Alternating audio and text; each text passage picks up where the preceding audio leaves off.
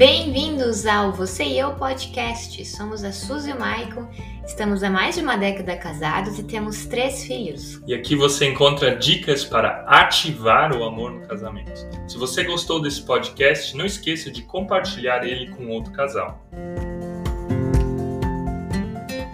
Bem-vindo, seja você bem-vinda aqui ao Você e Eu. Meu nome é Maico e como você já sabe, terças-feiras nós temos aqui sempre nossa live devocional de casal. E a gente espera que essa palavra de hoje, eu espero que essa palavra de hoje ela possa chegar na tua vida, que essa palavra de hoje ela chegue no teu coração, que essa palavra de hoje impacte a tua família, tá?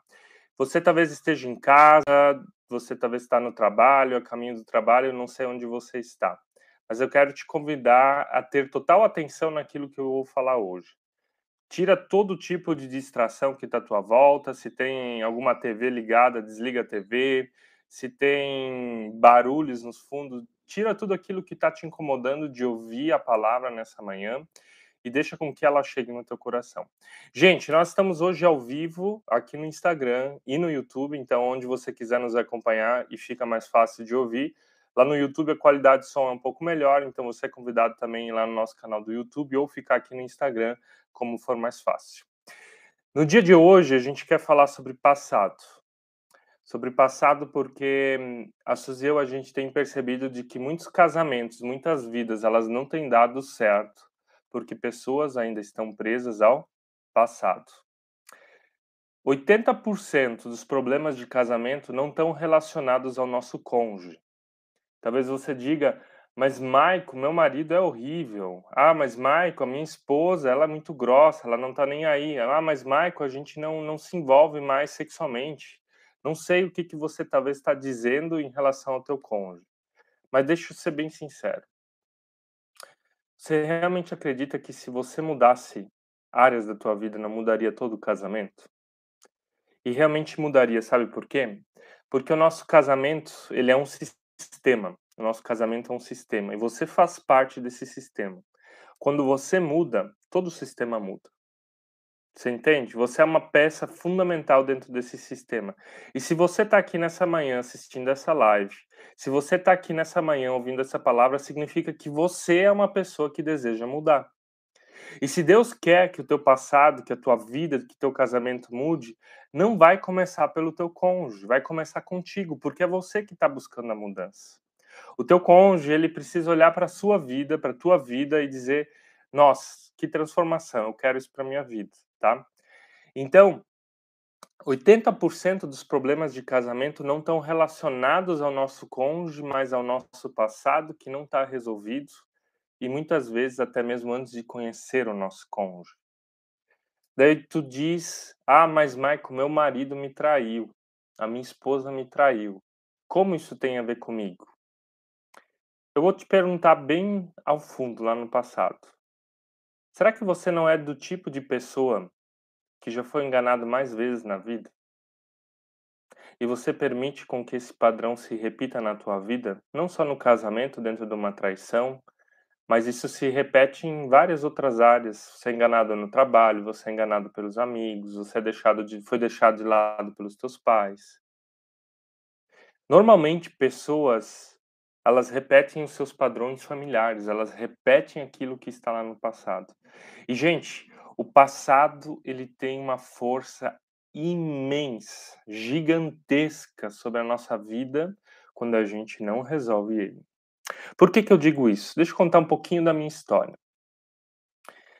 Quando eu era pequeno, eu ouvi muitas vezes uma frase quando eu aprontava, meus pais, minha mãe falavam para mim: de ti não vai dar nada. De ti não vai dar nada. Muitas vezes eu ouvi essa frase, muitas vezes mesmo. Quando eu me tornei adolescente, então aprontava um pouquinho mais, essa frase ficava mais forte. Fazia alguma coisa de errado, eu ouvia essa frase: de ti não vai dar nada. Depois eu me tornei jovem, lá pelos meus 18 anos, e a frase ela mudou um pouco. Ela não era mais de ti não vai dar nada, mas a frase é e tu quer ser pastor?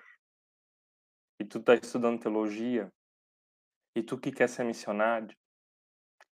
E sabe, essa, essa frase é uma frase de rejeição em relação à minha identidade. De ti não vai dar nada. E essa frase sempre me acompanhou. Me acompanhou de tal forma que eu não era autoconfiante no meu trabalho como pastor, nos estudos, no meu relacionamento com os amigos. Eu sempre achava que eu não era suficiente. Em relação a Suzy, eu era extremamente ciumento. Eu achava que ela ia achar uma outra pessoa melhor do que eu porque no meu inconsciente estava uma frase: Você não é suficiente. De ti não vai dar nada.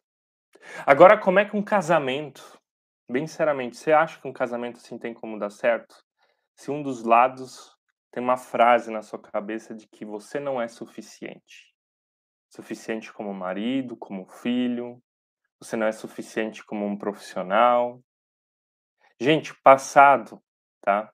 O passado quando ele não é resolvido dentro de nós, ele fica atormentando o nosso presente e ele trava o nosso futuro.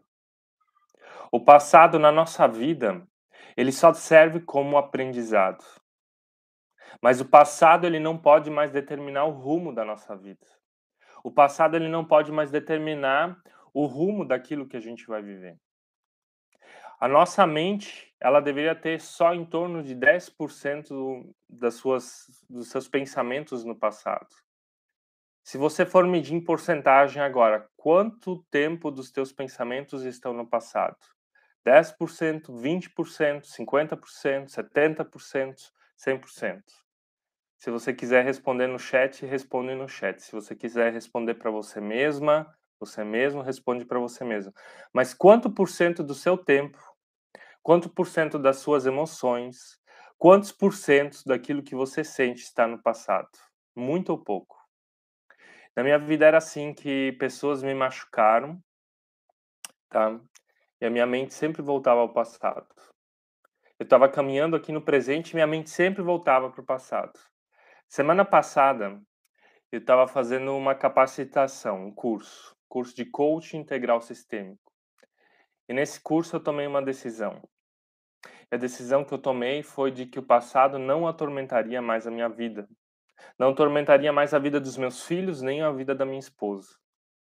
Daí você diz, mas Marcos, vocês têm aqui você e eu, vocês falam para casais. Gente, vocês não têm noção de como o passado ele trava todas as outras áreas da nossa vida. Todas as outras áreas. A conjugal é uma delas, o relacionamento com os filhos é uma delas, a profissional é outra delas. E na semana passada eu tomei a decisão que eu precisava conversar com três pessoas. Não tem nada com quatro, na verdade. Uma da minha família e outras não tem nada a ver com minha família. Mas são pessoas que eu machuquei ou que me machucaram. E que eu sei que eu preciso conversar com elas para liberar perdão. Porque se eu liberar li perdão sobre a vida delas, a minha vida ela vai destravar em outras áreas que estão coligadas. Então, eu quero te dizer assim nessa manhã, se você, como a Dani, está dizendo aqui, ó, meus 70% dos meus pensamentos estão lá no passado, tá? É, você precisa hoje se libertar desse passado. E a pessoa que mais vai se beneficiar disso é você, e depois as pessoas mais próximas de você, que é o teu marido, tua esposa, teus filhos, teus amigos, teus familiares. A Esther, falando aqui, Esther, legal que você está aí acompanhando a gente da Alemanha. Isso é um desafio para mim, controlar o quanto eu penso no passado. Sabe por quê, Esther? Porque tem algo ainda te prendendo. Porque talvez tenha alguma pessoa que você precisa falar. Eu quero te convidar agora a fazer um exercício, você que está aí comigo, tá? Você que está aí comigo, fecha os teus olhos. Também vou fechar os meus olhos. Fecha os teus olhos e respira fundo, três vezes. Respira bem fundo. Faz o exercício comigo, respira fundo. E agora tenta imaginar o teu passado, lembra o teu passado. E agora qual é a primeira pessoa que te vem à mente que te machucou? Qual é a primeira pessoa que te vem à mente que te machucou? Continua com os teus olhos fechados, tá? Agora imagina essa pessoa. O que que essa pessoa falou para ti? Ela falou frases como as que eu ouvi: você não é suficiente, de ti não vai dar nada, você ainda quer ser uma esposa, um marido, um bom profissional. Agora pega essa dor que você sentiu ao ela falar essa frase, deixa ela um pouquinho de lado. Imagina essa pessoa falando aquilo que você gostaria de ter ouvido dela. Talvez você gostaria de ter ouvido eu te amo, filho. Eu te amo, filha. Talvez você gostaria de ter ouvido você é uma ótima esposa. Talvez você gostaria de ter ouvido eu acredito no teu potencial. Talvez você gostaria de ter ouvido é, que Deus te ama. Não sei o que você gostaria de ter ouvido dessa pessoa. Pode abrir teus olhos, abre lentamente. Mas se aparecer uma pessoa agora no teu inconsciente, de olhos fechados, ou se apareceram até mais pessoas, são essas as pessoas que você precisa conversar hoje. São essas pessoas que você precisa deixar lá no passado. Por quê? Se tem alguém sempre vindo de novo na nossa memória, significa que tem alguma coisa presa em relação a essa pessoa. Tanto é que o Freud falava que a gente vive no inconsciente as nossas memórias do inconsciente, ou seja, aquilo que eu estou vivendo, aquilo que eu estou decidindo, aquilo que, que, que, eu, que eu vivo na minha vida está relacionada às minhas amarras lá atrás as minhas decisões são em relação a isso. Tem outros psicólogos que dizem que nós temos as memórias implícitas. O que, que são as memórias implícitas? São as dores que a gente sentiu, as dores que você sentiu, mas que o teu cérebro faz questão de esquecer. Você até sabe que está lá, mas você faz de conta que não está lá.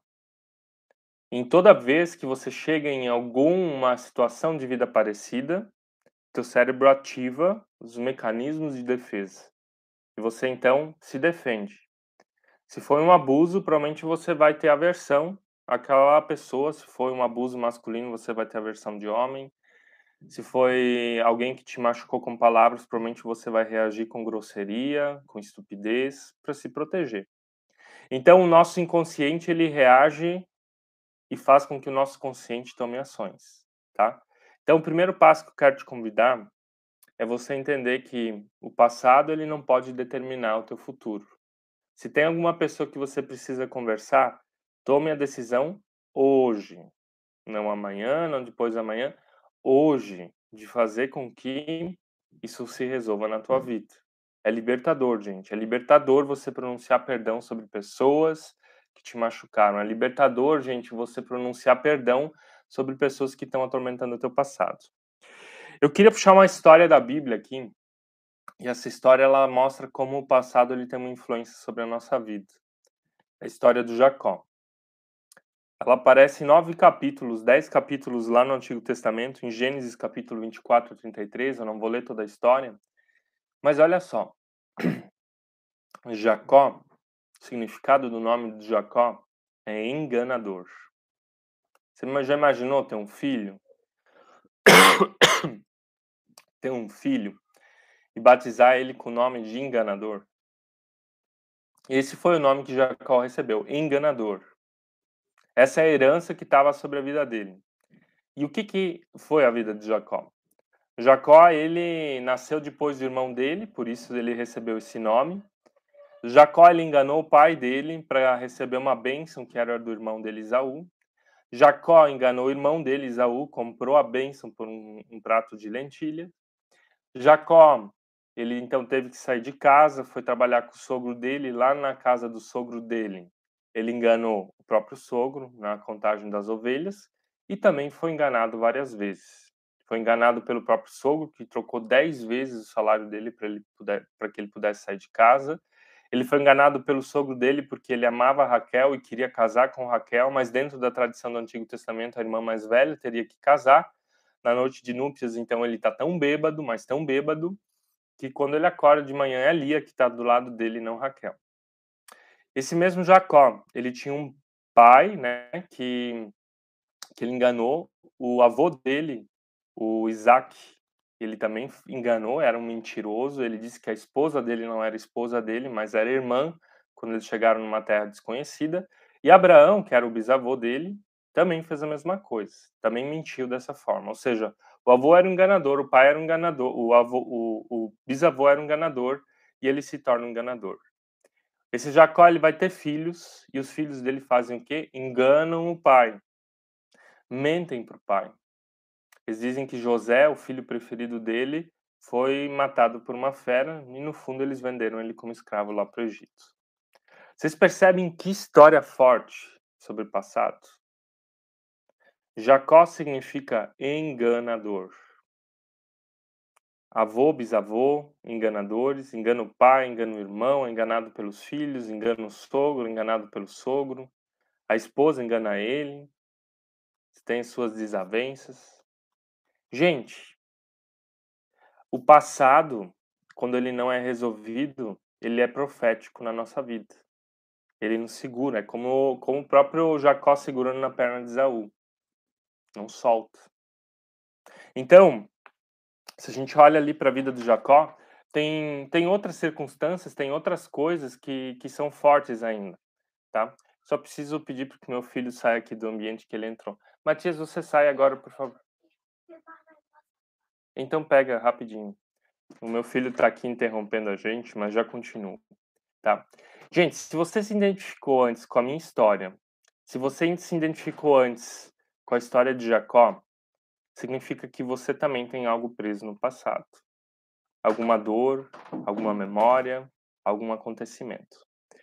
Além disso, eu queria dizer assim que Jacó ele não só recebe essa herança sobre ele, mas esse mesmo Jacó ele repete padrões familiares. Olha só o padrão familiar que ele repete. Ele tem uma extrema dificuldade de tratar os filhos dele da mesma forma. Jacó tem filhos preferidos. E olha só, Jacó era o filho preferido da mamãe. O irmão dele, Isaú, era o filho preferido do papai.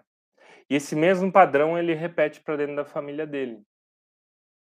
O pai e a mãe dele eram distantes emocionalmente. Dá para ver que tem brigas, que tem conflitos.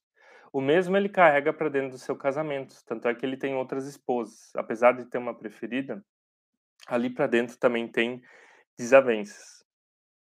Então Jacó ele recebe o nome de maldição que determina toda a trajetória dele.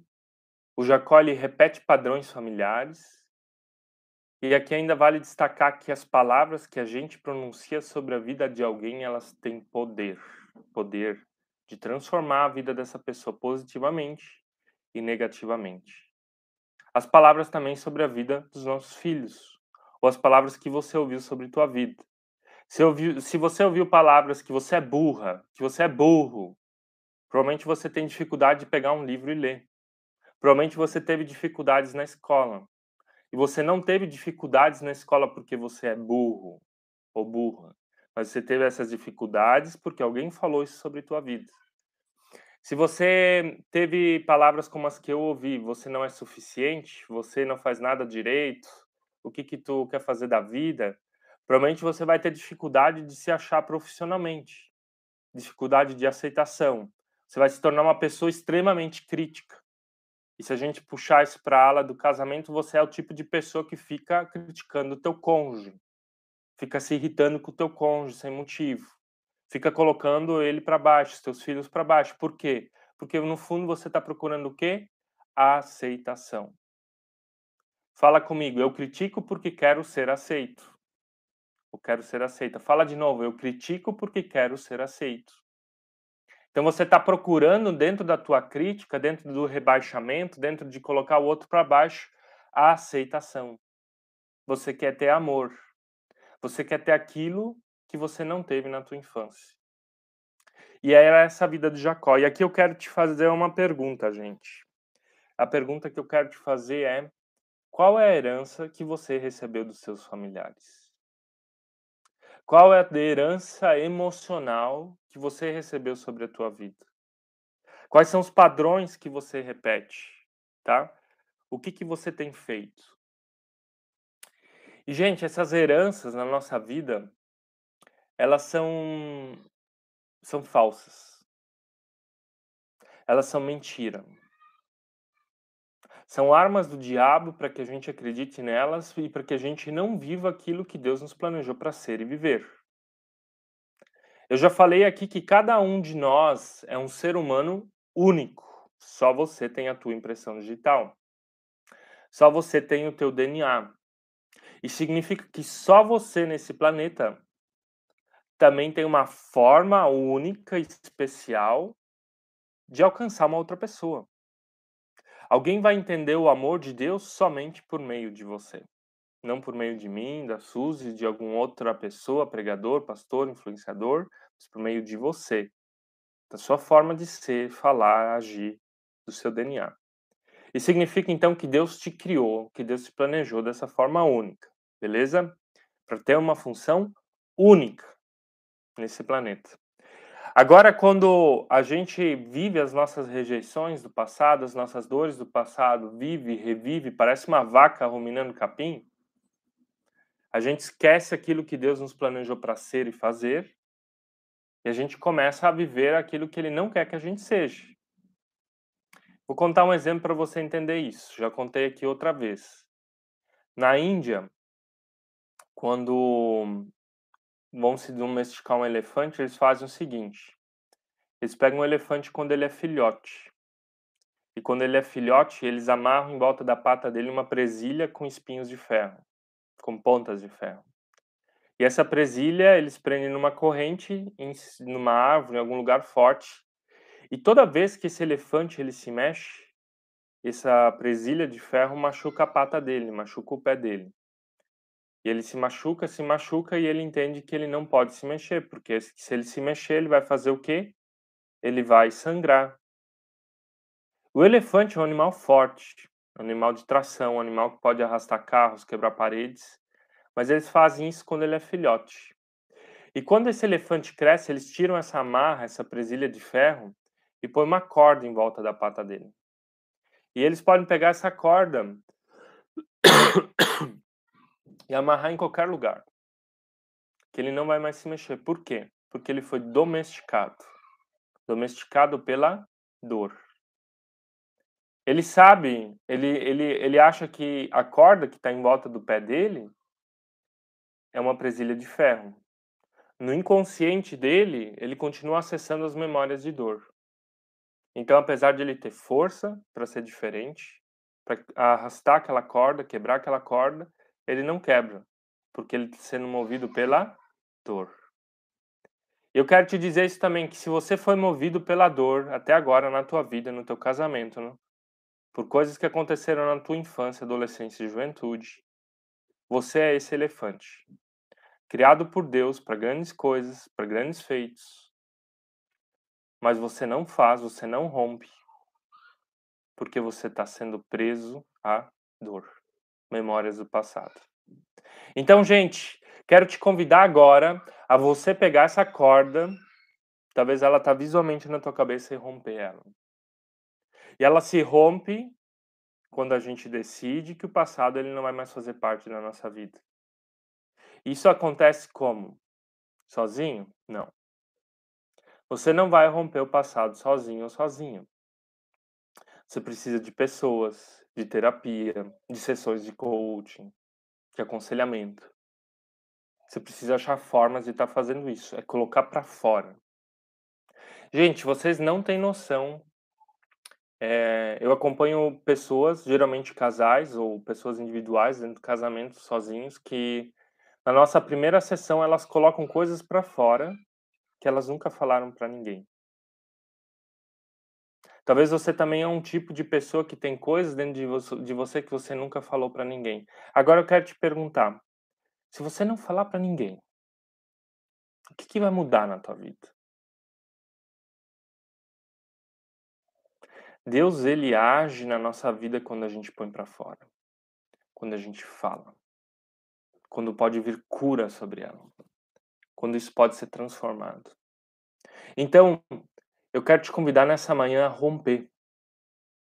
Se você tem memórias, se você tem dores, se você tem fatos do passado que te atormentam, procure ajuda. Nós estamos aqui, eu estou aqui, mas se você tem outra pessoa, procure ajuda. Rompa, fale, traga essas tuas memórias para fora. Então, a primeira coisa que eu queria te dizer assim é que o que nos impede tá? Ou a herança que talvez você recebeu são crenças. São crenças limitantes em relação ao passado, de merecimento, de capacidade, em relação à sexualidade, em relação ao dinheiro. Talvez você diga dinheiro em casa é um problema. Sim, é um problema por quê? Porque você acredita que é um problema, porque você aprendeu que é um problema, porque teus pais viviam com problemas.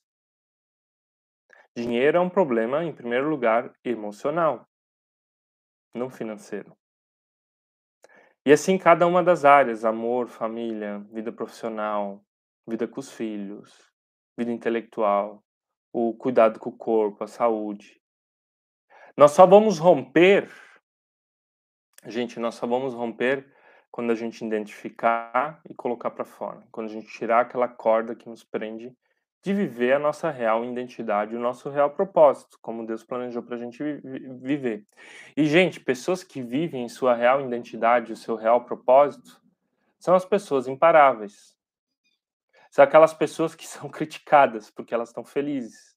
São aquelas pessoas que, que os outros falam, ah, tem alguma coisa de errada com elas, porque a grande maioria das pessoas, e eu vou dizer que ó, 95% das pessoas, elas estão infelizes com a sua vida, com o seu casamento, com a sua vida financeira, com a sua vida amorosa, com seus relacionamentos, com a sua profissão.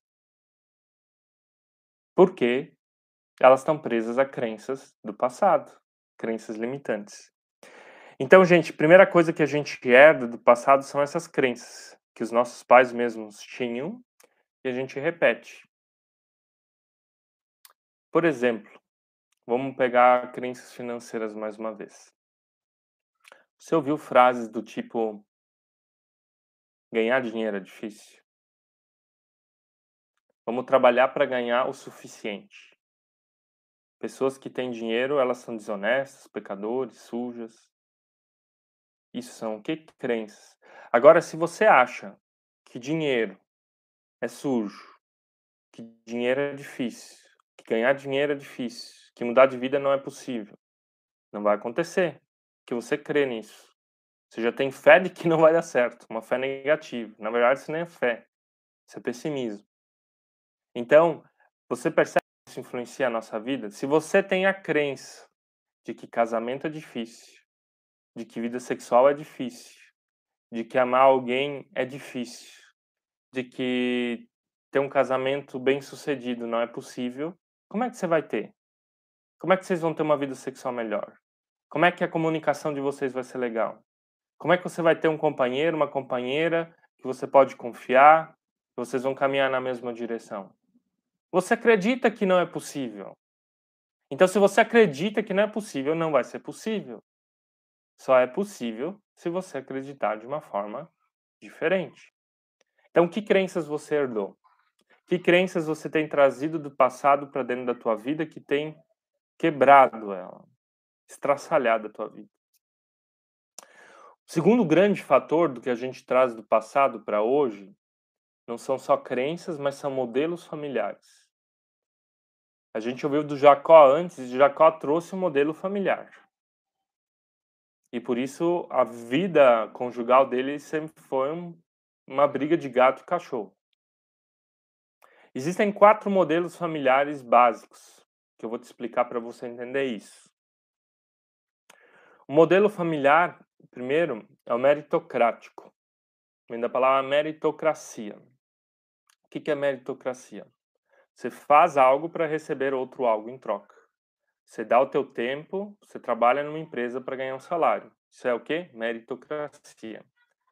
Agora, se você era uma criança que cresceu num lar onde você precisava dar amor para receber amor, isso não é família são empresas. A meritocracia ela é importante na sociedade, mas uma família ela não pode ser baseada na meritocracia. Sim, filhos têm que ter momentos, mas se você cresceu dentro desse esquema, eu sempre preciso fazer algo, preciso tirar uma nota boa para ganhar um presente, preciso ser uma boa criança para os meus pais serem bons comigo. Preciso sempre provar, trabalhar, mostrar. Então você cresceu num modelo familiar doentio. O segundo modelo familiar é o modelo familiar caótico. O que é o modelo familiar caótico? É onde não tem regras, não tem limites. Vocês não faziam refeições em casa juntos? Cada um comia quando queria, saía quando queria, voltava quando queria. Você, como criança, queria ouvir dos teus pais, a coisa que você mais queria ouvir dos teus pais é uma regra, é um limite, é dizer não.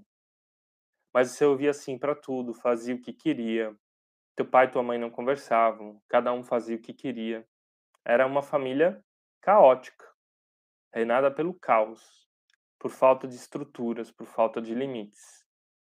Terceiro tipo de família, a gente falou da meritocrática, da caótica, falar da legalista. O que é legalista? Essa aqui se encaixa muito para pessoas que participam de alguma igreja, de algum grupo religioso.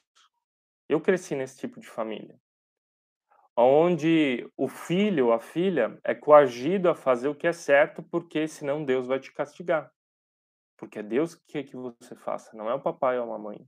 Se você não fazer, Deus vai te castigar. Deus vai fazer algo muito ruim com você. O legalismo é usar a palavra de Deus, é usar a lei de Deus, é usar o amor de Deus para manipular alguém a fazer aquilo que eu quero. Ou seja, os pais usam a palavra de Deus para não manipular os filhos para fazer o que eles querem e não o que Deus quer.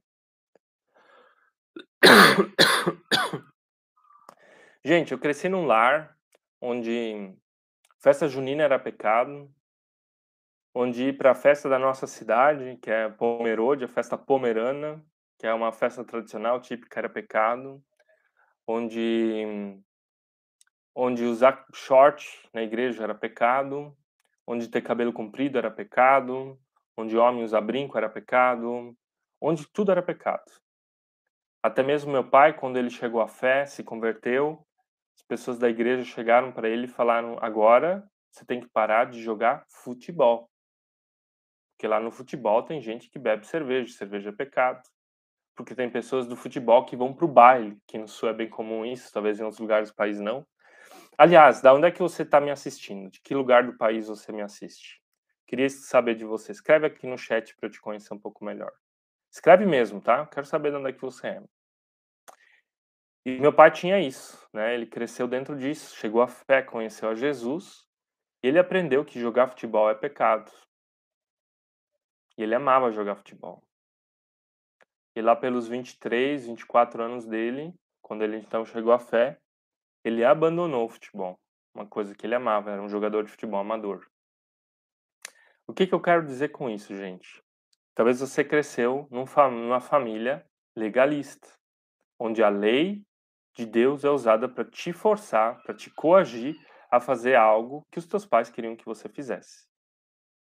Então, a gente falou da família meritocrática, a gente falou aqui da família caótica e a gente falou aqui da família legalista. Uma família ideal seria uma família relacional, onde existe amor e existem limites. Uma família onde existe cuidado e uma família onde existe regras. Uma família onde existe estrutura, existe liberdade. Onde o que prevalece não é a vontade dos pais, dos filhos, mas é um relacionamento de apego, de amor, de afeto. E a partir disso, a gente constrói isso. Isso é possível na tua casa também. A Josiane aqui me acompanhando de Curitiba, na tua casa também, Josiane. Na casa de cada um de vocês que não escreveu de onde é que você é mas na casa de vocês também. Ainda falando aqui da família meritocrática e legalista. Quem de vocês apanhou como criança? Escreve aí, quem de vocês apanhou como criança? Põe um dedão para cima. Você apanhou quando era criança? Você apanhou quando era criança? Se você não quer escrever, não escreva. Mas pense se você apanhou. E se você apanhou como criança, e você está agora assistindo essa live aqui, você se considera um adulto emocionalmente saudável? Que sabe lidar com as suas emoções? Com a frustração, com a rejeição, com a raiva, com as críticas, com as dores, com as memórias, com o passado. Se você apanhou como criança, Tá algumas pessoas aqui falando que apanharam como criança, Claudinha, a Josiane. Se você apanhou como criança e não sabe lidar com as emoções hoje como adulto, provavelmente você apanhou injustamente. Eu também apanhei como criança, algumas vezes, e normalmente foram vezes injustas. Daí você está dizendo, mas você é contra a palmada? A Bíblia nos fala que, que a gente precisa disciplinar os nossos filhos com a vara. Vai lá no nosso YouTube, no canal de YouTube, se você não viu ainda, o que, que significa vara na Bíblia. E como é que a gente pode interpretar ela lá em Provérbios, tá? Mas existem muitas, mas muitas pesquisas que já mostram ne da neurociência, da psicologia, da pedagogia, que apanhar gera o quê? Pessoas inseguras emocionalmente na vida adulta. Então, se você hoje tem talvez dificuldades de se ajustar com o teu marido, com a tua esposa, é provavelmente você teve uma infância dentro de um desses esquemas. Meritocrática, apanhava. Caótica, sem limites. Legalista. Tudo não pode, tudo é proibido, porque Deus não quer que você faça. Qual tipo de família você herdou? Qual tipo de família você herdou dessas quatro? Como é que é a tua família? Como é que é o teu casamento? Qual padrão familiar você está repetindo hoje na sua casa? Tá? O desejo de Deus é que seja relacional, não que seja meritocrática, legalista ou caótica. Se teu casamento hoje está um caos é porque você está repetindo um padrão é, familiar. Se no teu casamento você não consegue respirar, se tua voz está presa, você não consegue colocar para fora. É porque é legalista. Legalista. Se no teu casamento você tem o tempo todo o sentimento de que você não é suficiente para o teu marido, para tua esposa, aquela, aquele sentimento de insatisfação contínua, você cresceu numa família meritocrática, com os fatores para você identificar. Fechou? Gente, nós temos ainda aqui 20 minutos de live, não vou conseguir falar tudo o que eu planejei, tá? Então, quero te dizer o seguinte: se tem alguma coisa engasgando na tua garganta hoje, sabe aquele aquele nozinho na garganta quando você escuta uma palavra dessas e você sabe que tem alguma coisa de errado? Eu quero te convidar agora a pôr, pôr isso para fora. Se você tem uma pergunta, se você tem alguma situação, escreve ela aqui tanto no YouTube como aqui no, no Instagram, ou aqui de forma privada no Instagram, ninguém vai ver o que você vai escrever, eu também não vou falar para ninguém aquilo que você escreveu. Mas se você quiser relatar um pouco o teu caso, tenha coragem. Tenha coragem, porque a coragem vai ser o primeiro passo de você tirar esse nó da garganta. De você começar a quebrar as maldições, as heranças do passado de você começar a quebrar aquilo que tem travado a tua vida relacional, espiritual, emocional, financeira hoje. Mas não fica com esse nó na garganta. Não fica com esse nó na garganta. Se você decidir agora ficar com esse nó na garganta e não colocar para fora, você está tendo a vida que merece. Você está tendo o casamento que merece. Você está tendo o relacionamento que merece porque é função tua ser autorresponsável pela tua vida. Deus te colocou no jardim do Éden para administrá-la, para cuidar da tua vida. E se você decidir não fazê-lo, é responsabilidade tua também conviver com essa dor, tá bom? Então para de conviver com ela. Se você quer tirar ela para fora, escreva aqui, escreva para alguém, se não for aqui, mas põe ela para fora. E gente, quando nós temos dores, quando nós temos dores e ninguém pode chegar perto dessas dores, nós ligamos o quê? Mecanismos de defesa perante elas. O que, que são mecanismos de defesa? Pensa numa guerra. Um país está atacando o outro. País que está sendo atacado vai colocar canhões, vai colocar escudos, vai colocar drones. Pensa Rússia e, e Ucrânia, onde tem guerra. Vai se defender dos ataques dos outros porque não quer que ninguém entre no teu território. E se você passou por uma grande dor, por traumas, por coisas do passado que estão travando o teu presente e teu futuro, Provavelmente você também construiu canhões, escudos, muros, proteções emocionais para que ninguém enxergue o teu coração. E daí você está lá brigando com o teu marido, você está lá brigando com a tua esposa, não porque o teu marido ou tua esposa fez algo de errado, mas porque você construiu mecanismos de defesa. O que, que são eles? Um mecanismo de defesa é não demonstrar emoções. Se você é o tipo de pessoa fria, calculista, teu marido chega para ti e quer falar as coisas do trabalho e aquilo bate em você e volta como se fosse um escudo, um espelho, é porque você está se defendendo das emoções. Ou ao contrário, se teu marido chega, o marido chega para a esposa e você não fala, é o que? É um mecanismo de defesa, é uma dor. Segunda forma da gente fugir das nossas dores é o vício. Você, homem que é viciado em pornografia, você está fugindo de alguma coisa. Eu digo isso porque eu fugi muitos anos de mim mesmo. Muitos anos das minhas rejeições procurando afirmação no lugar errado. Você, mulher que é viciada em comprar, você está comprando porque está fugindo de alguma coisa. Porque a tua vontade de gastar não é porque você quer gastar, é porque você está fugindo de alguma dor. Então você compra para se sentir melhor, e compra para se sentir melhor, e faz dívida para se sentir melhor, e vai se afundando, afundando, afundando. Você que tem um cônjuge viciado em drogas, em álcool, em jogo, essa pessoa está fugindo de uma dor. Ela está fugindo do passado dela. Ela está fugindo de algo que machucou ela.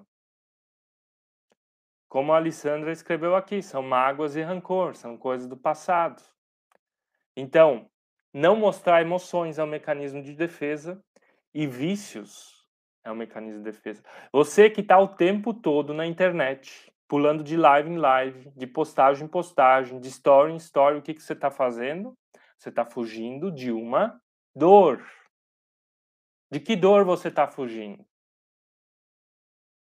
De que dor você está fugindo? Outra coisa que a gente usa como mecanismo de defesa já tem perguntas aqui, tá? Eu já vou responder elas, gente. Eu só vou passar os mecanismos de defesa e daí eu vou responder elas aqui no privado, beleza? É...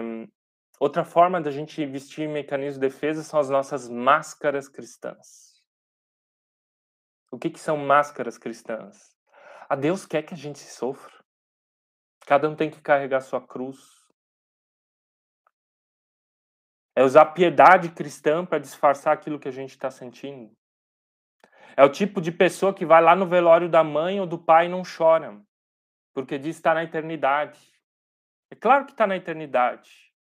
É claro que foi para lá. Mas se você está num velório e perdeu uma das pessoas mais importantes da tua vida e você não chora, porque você está dizendo que ela está na eternidade e que está tudo certo, tem algo de errado com você, porque num velório você tem que chorar. É um lugar para chorar. É um lugar para mostrar a tua dor. E se você não chorar no velório, você vai chorar em outro momento. A tua pele vai descamar, vai ganhar problemas no estômago, vai começar a atacar as outras pessoas, vai entrar numa depressão, numa crise de ansiedade, vai ser uma pessoa estressada, difícil de conviver.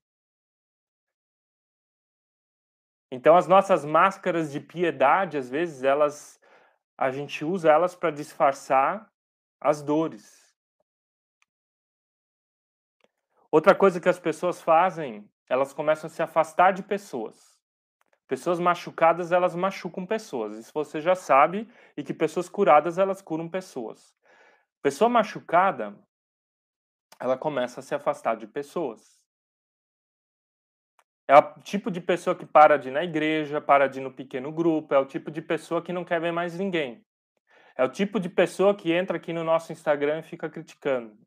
É o tipo de pessoa que entra num vídeo de YouTube que a gente publica e fica escrevendo merda. Desculpa, gente. Mas é. Se você é o tipo de pessoa que fica entrando nas redes sociais para ficar vendo postagens, ficar criticando, é porque você é infeliz. Porque você não gosta de pessoas. Porque você tem alguma dificuldade contigo mesmo.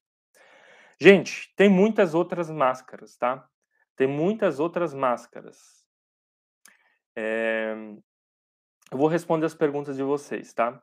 Eu vou logo para a pergunta do privado, mas eu vou aqui primeiro na da Abigail. Abigail Oliveira, como ajudar alguém assim que fica vestindo máscaras, mecanismos de defesa? Seria importante saber, Abigail, se tu quiser escrever de forma privada, se é teu marido, se é um filho, se é uma pessoa próxima ou um amigo, tá? Eh, você ajuda alguém assim? Tá? Você ajuda alguém assim? Com a tua transformação. Você fala que parece que é bobeira isso, né? Mas bem sinceramente, a gente não tem como ajudar alguém que não quer se ajudar. Nós não temos como ajudar alguém que não quer se ajudar. Essa pessoa que não quer se ajudar, ela tem duas formas de ser ajudada. Uma é que Deus quebre o ego e o orgulho dela, e a gente pode orar por isso, e ele tem que quebrar de uma forma forte, como um Paulo que persegue cristãos, Deus cega ele para ele parar de fazer bobeira e começar a mudar.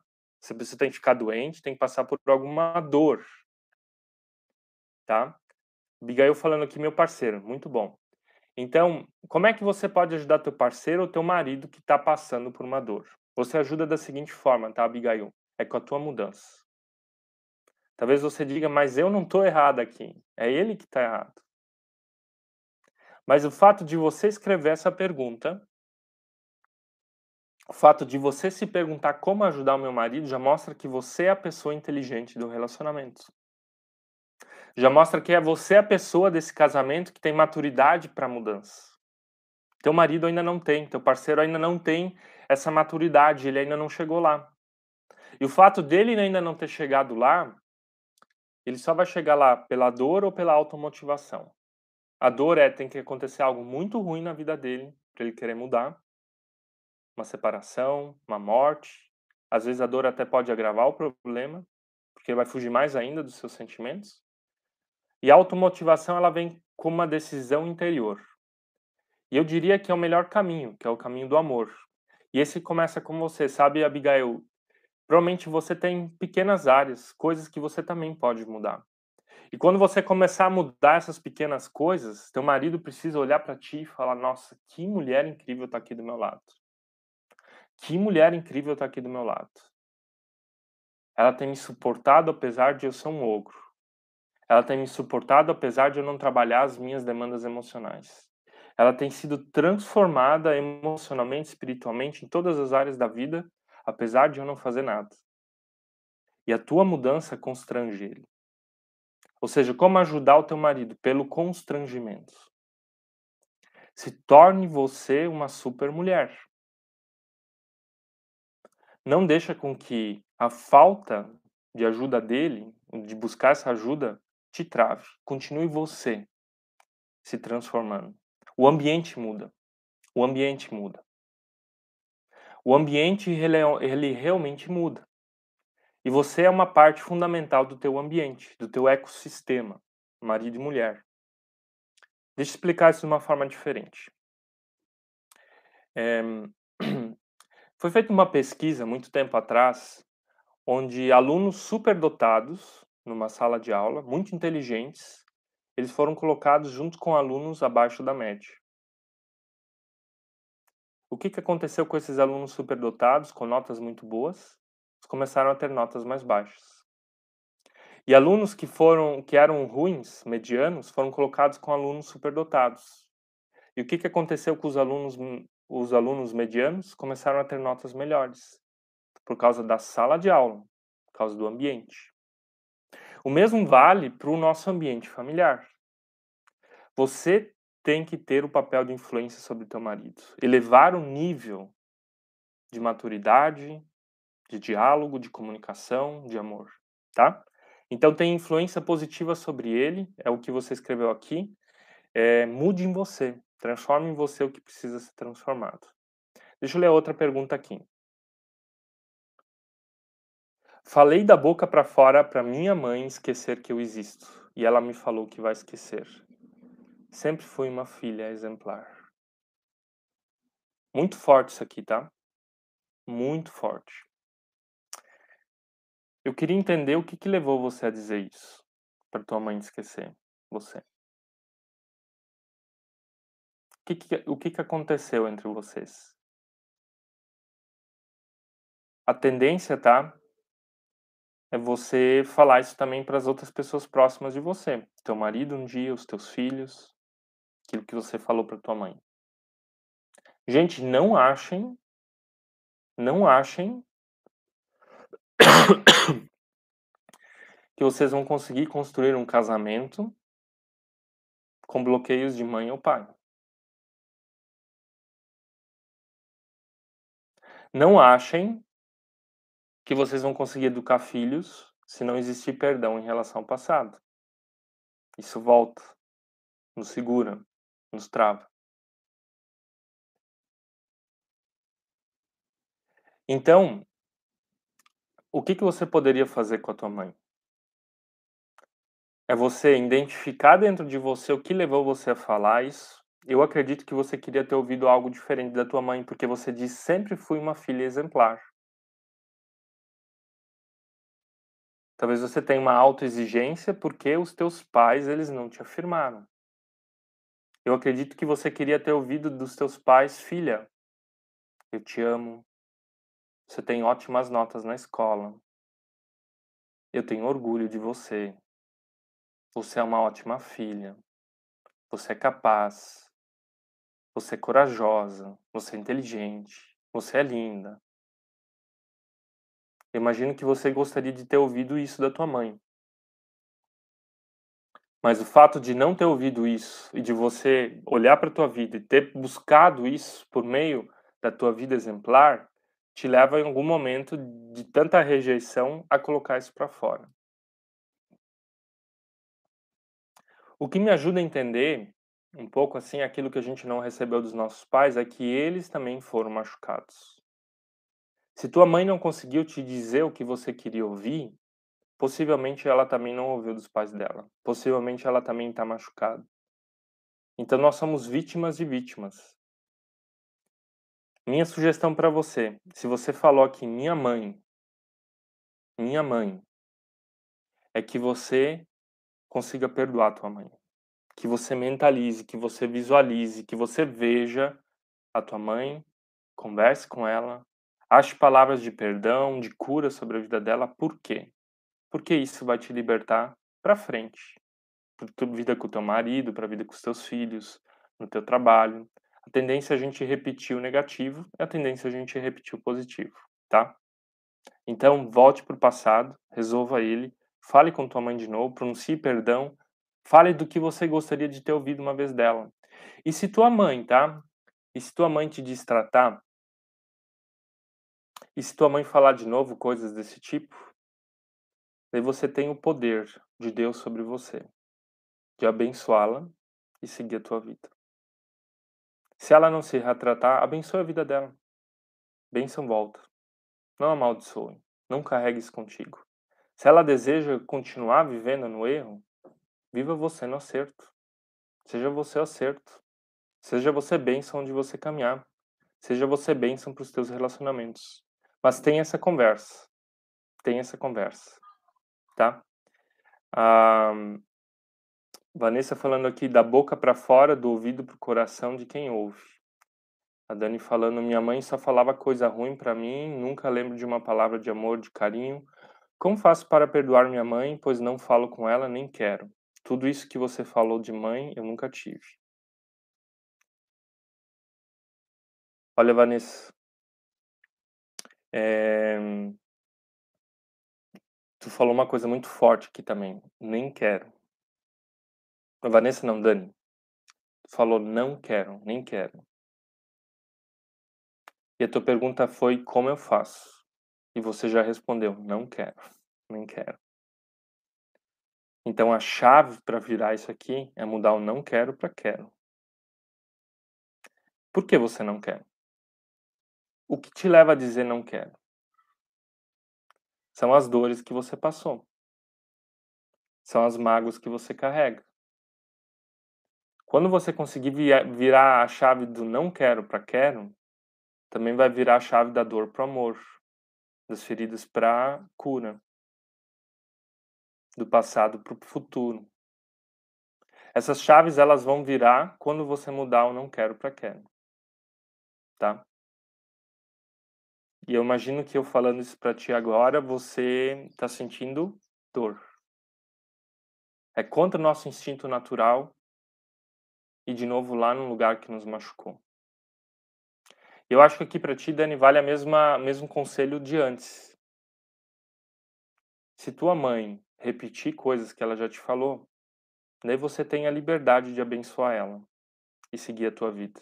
Você tem a liberdade de fazer diferente. Você tem a liberdade, tá? Você tem a liberdade de seguir tua vida. Mas a forma como você escreveu aqui, você ainda não está livre. Porque você está dizendo, eu não quero. Eu já fiz. Não, não, você não escreveu isso. Você falou, eu não quero. Então mude o não para quero. Eu acho que a chave para você mudar isso. Meu conselho, meu conselho é que você não saia dessa live sem dizer para ti o dia e o horário que você vai lá falar com tua mãe. Porque a partir do momento que você ir lá falar com ela, eu acredito que vai destravar um monte de coisa na tua vida emocional. Você vai estar mais leve, você vai estar livre, você vai curar e a tua vida vai começar a andar. Tá? O passado segura a gente. Ele segura, tá? A Daugliana, ela também é terapeuta, falando aqui, live sensacional, já peguei várias chaves poderosas, amém. Eu quero terminar agora com a, com a coisa mais poderosa, tá? Mais poderosa da história de Jacó. Antes da história de Jacó, eu vou falar a minha história. Eu comecei falando nessa live de que eu ouvi uma frase, e a frase é: De ti não vai dar nada. Você não é suficiente, não é merecedor. Sabe o que significa a palavra maico, lá no grego? Aquele que é como Deus. Aquele que é como Deus. O significado, o que eu ouvi na minha história de vida foi: de ti não vai dar nada. E o de ti não vai dar nada é o que eu vivi com minha esposa, com os meus filhos, com as pessoas da igreja, dificuldade de confiar, dificuldade de autoconfiança, de fazer a minha vida acontecer. Mas Deus já me criou para ser aquele como Ele é. É o significado do meu nome, aquele que é como Deus. Ele já deu grandes coisas. E eu quero também pronunciar isso sobre a tua vida. Se você ouviu palavras de rejeição na tua história, se você ouviu a tua mãe, o teu pai falando de ti, você de ti não vai dar nada, você é burro, você é burra, você é feia, você é feio, você é insuficiente, você é desengonçado. Se você ouviu palavras assim sobre tua vida, eu quero te chamar agora a ouvir o que Deus fala sobre tua vida. E o que Deus fala sobre a tua vida é que você é filho e filha de Deus. Que você é imagem e semelhança desse Criador. Que você já é herdeiro da vida eterna por meio de Jesus Cristo. Que você é perdoado, que você é amado, que você foi criado para algo maior. É isso que a Bíblia e a palavra nos falam. E na vida de Jacó também foi assim. Jacó ganhou o nome de batismo dele de enganador.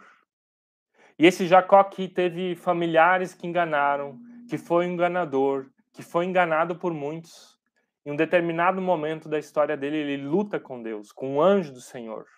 E ele não larga desse anjo. Ele não larga, ele luta. E essa luta com o anjo do Senhor é a luta com o passado dele. E quando ele luta, e ele diz: Eu só vou te soltar quando tu me abençoar, o anjo abençoa Jacó.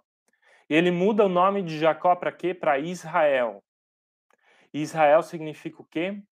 Aquele que lutou com Deus e os homens e venceu. Israel significa vencedor, abençoado. Um Jacó que era enganador se torna vencedor. O Maico que era um rejeitado se torna aquele que é como Deus.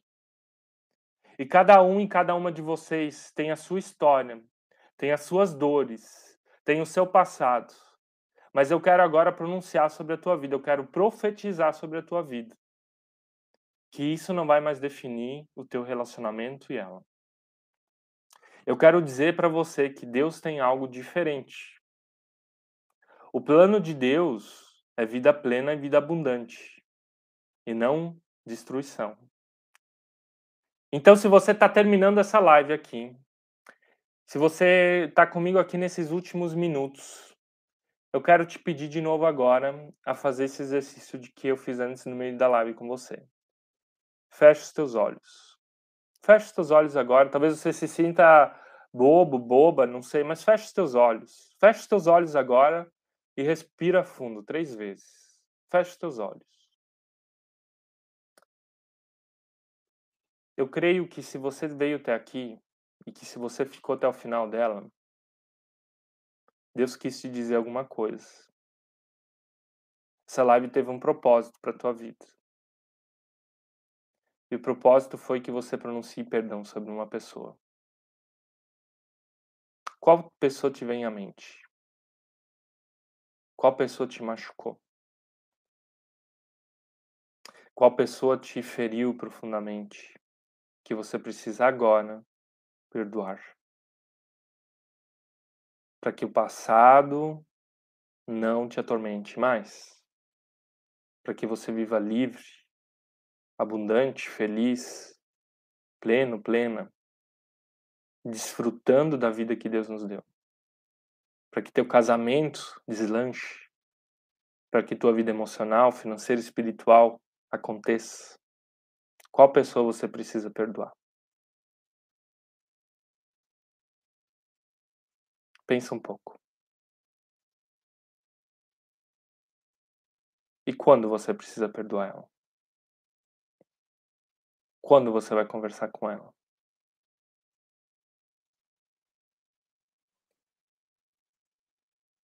Eu quero te desafiar agora a afirmar uma data e uma forma. Você vai lá na casa dela, você vai convidá-la para tomar um café. O que, que você vai fazer para soltar ela da tua vida? E assim também destravar todas as outras áreas que tem te carregado até aqui. O que você vai fazer se essa pessoa reagir de uma forma negativa? Você vai devolver na mesma moeda ou vai dar amor para ela? Continua com os teus olhos fechados.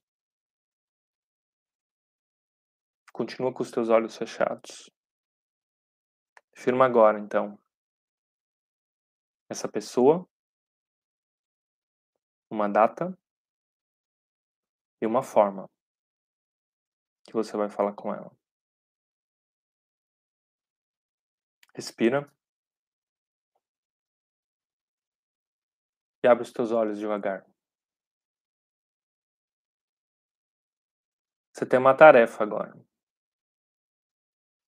Isso que você viu na tua mente, Põe num papel agora. Firma isso contigo. Escreve num papel o nome dessa pessoa, o dia que você vai falar com ela e a forma como essa conversa vai acontecer. E eu acredito que muita coisa na tua vida vai destravar. Vai acontecer. Gente, Deus nos criou para ter uma nova identidade.